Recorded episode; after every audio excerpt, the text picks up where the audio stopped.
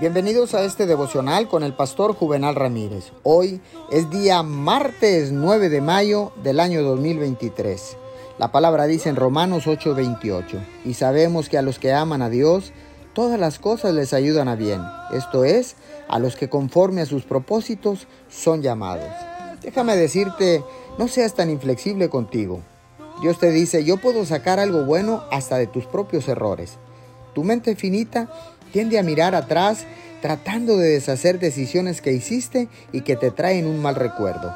Hacer esto es una total pérdida de tiempo y de energías y a lo único que te conduce es a la frustración.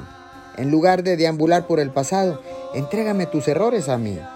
Mírame con confianza, en la seguridad que en mi infinita creatividad puedo entretejer las buenas con las malas decisiones para producir algo mejor porque tú eres humano, vas a seguir cometiendo errores. Pensar que puedes vivir una vida sin errores es sinónimo de orgullo.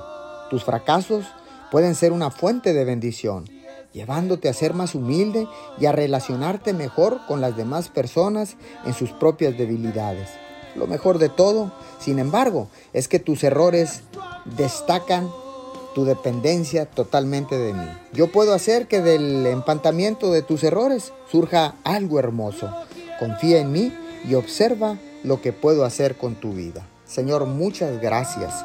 Gracias porque ahora sé que debo aprender y a estar confiado en ti, porque aún de los errores tú sacarás algo mejor para mi vida. Te doy gracias en el nombre de Jesús. Amén y amén.